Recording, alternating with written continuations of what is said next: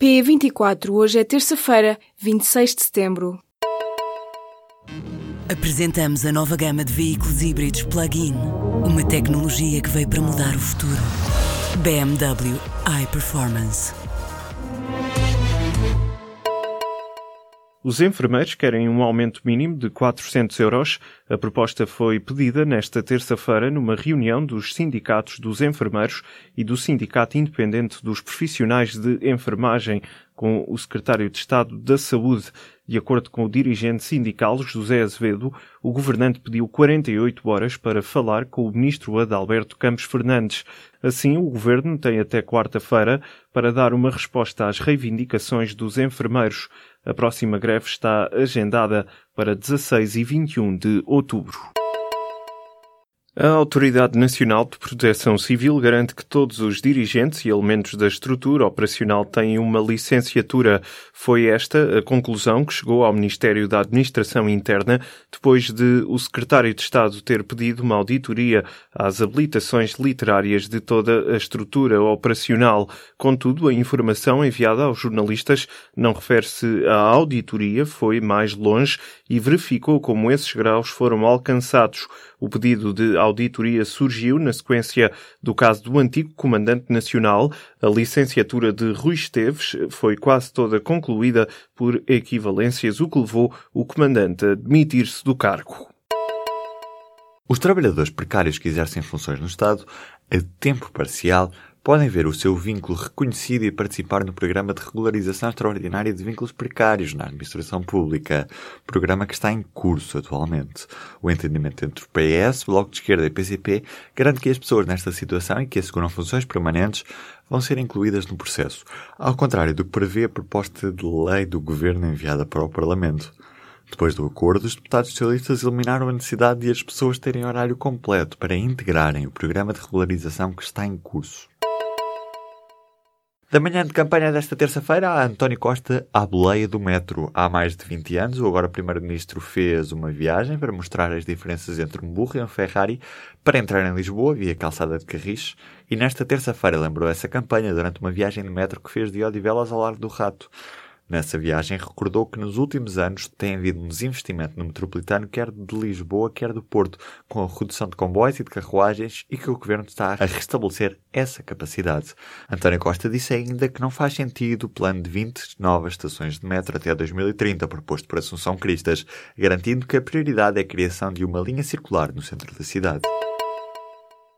Mais de metade dos cidadãos com limitações físicas questionados pela DEC não têm o problema oficialmente reconhecido.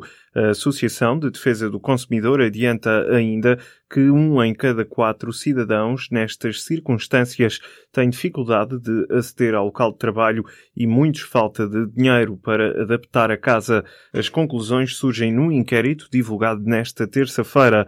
Em resposta à DECO, a presidente da Direção Nacional da Associação Portuguesa de Deficientes diz que a dificuldade de acesso ao mercado de trabalho continua a ser uma realidade. Luísa Sesudo diz que não existe sensibilização da entidade patronal para olhar para as pessoas com deficiência como trabalhadores iguais a quaisquer outros e que as empresas e os postos de trabalho não estão adaptados.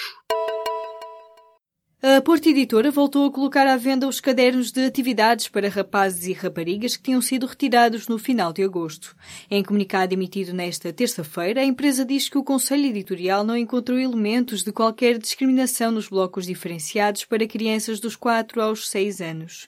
Os cadernos tinham sido retirados das lojas na sequência de uma recomendação da Comissão para a Cidadania e Igualdade de Gênero, por fomentar os estereótipos de género. Nos dias anteriores, tinham sido alvo de polémica devido às diferenças no nível de dificuldade para rapazes e raparigas. Polémica que a Porta Editora classifica de lamentável manipulação. A empresa afirma que a análise do Conselho Editorial refuta muitas das considerações formuladas no parecer técnico da Comissão para a Igualdade, divulgado em agosto. Na sequência das críticas, a editora e a SIG estabeleceram contactos e chegaram a um compromisso para colaborarem no futuro. Pelo menos seis elementos da administração Trump usaram e-mails pessoais para tratarem de assuntos da Casa Branca. Esta revelação surge um dia depois de se saber que o genro e conselheiro do presidente dos Estados Unidos recorreu ao e-mail pessoal para discutir assuntos governamentais. Segundo avançou nesta terça-feira o New York Times, que cita fontes da Casa Branca, agora há mais cinco visados, entre os quais o ex-conselheiro presidencial Steve Bannon e o conselheiro político Stephen Miller. A revista Newsweek acrescenta ainda outro nome à lista, o da filha mais velha de Trump e membro da administração Ivanka Trump.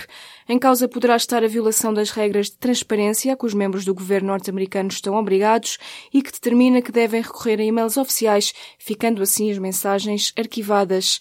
Estas notícias ganham especial relevância se recordarmos que Donald Trump atacou Hillary Clinton na campanha presidencial norte-americana por esta ter usado um e-mail privado enquanto era secretária de Obama.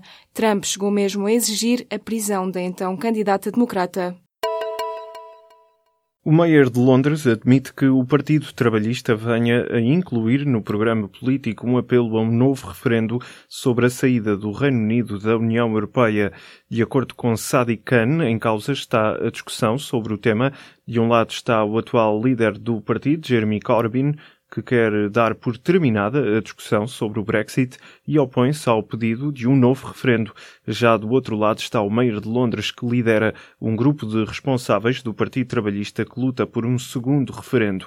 O objetivo é referendar o acordo final que for alcançado entre Londres e Bruxelas e não propriamente um novo Brexit.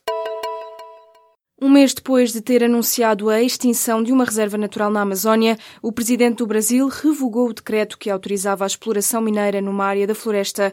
De acordo com a imprensa brasileira, um novo decreto, que anula dois anteriores, é oficialmente publicado nesta terça-feira. Num comunicado citado pela Agência Brasil, o Ministério de Minas e Energia diz que reafirma o compromisso do governo para a preservação e proteção do meio ambiente. Em agosto, o presidente Michel Temer tinha anunciado a extinção de uma área protegida para a exploração mineira daquela região. A Greenpeace aplaudiu a decisão de revogar o decreto, dizendo que esta representa uma vitória na sociedade sobre aqueles que querem destruir e vender a floresta casaco da Levis, que atende chamadas e dá música, chegou ao mercado, dois anos depois de o Google e a Levis terem anunciado uma parceria para criar vestuário inteligente. A primeira peça está pronta. Trata-se de um casaco de ganga que foi pensado para facilitar a vida de quem anda de bicicleta diariamente. Através de gestos subtis, é dada informação sobre as horas, o estado do tempo, é possível atender chamadas ou pôr a música em pausa. Isto tudo sem que o ciclista tenha de parar para ver o telemóvel.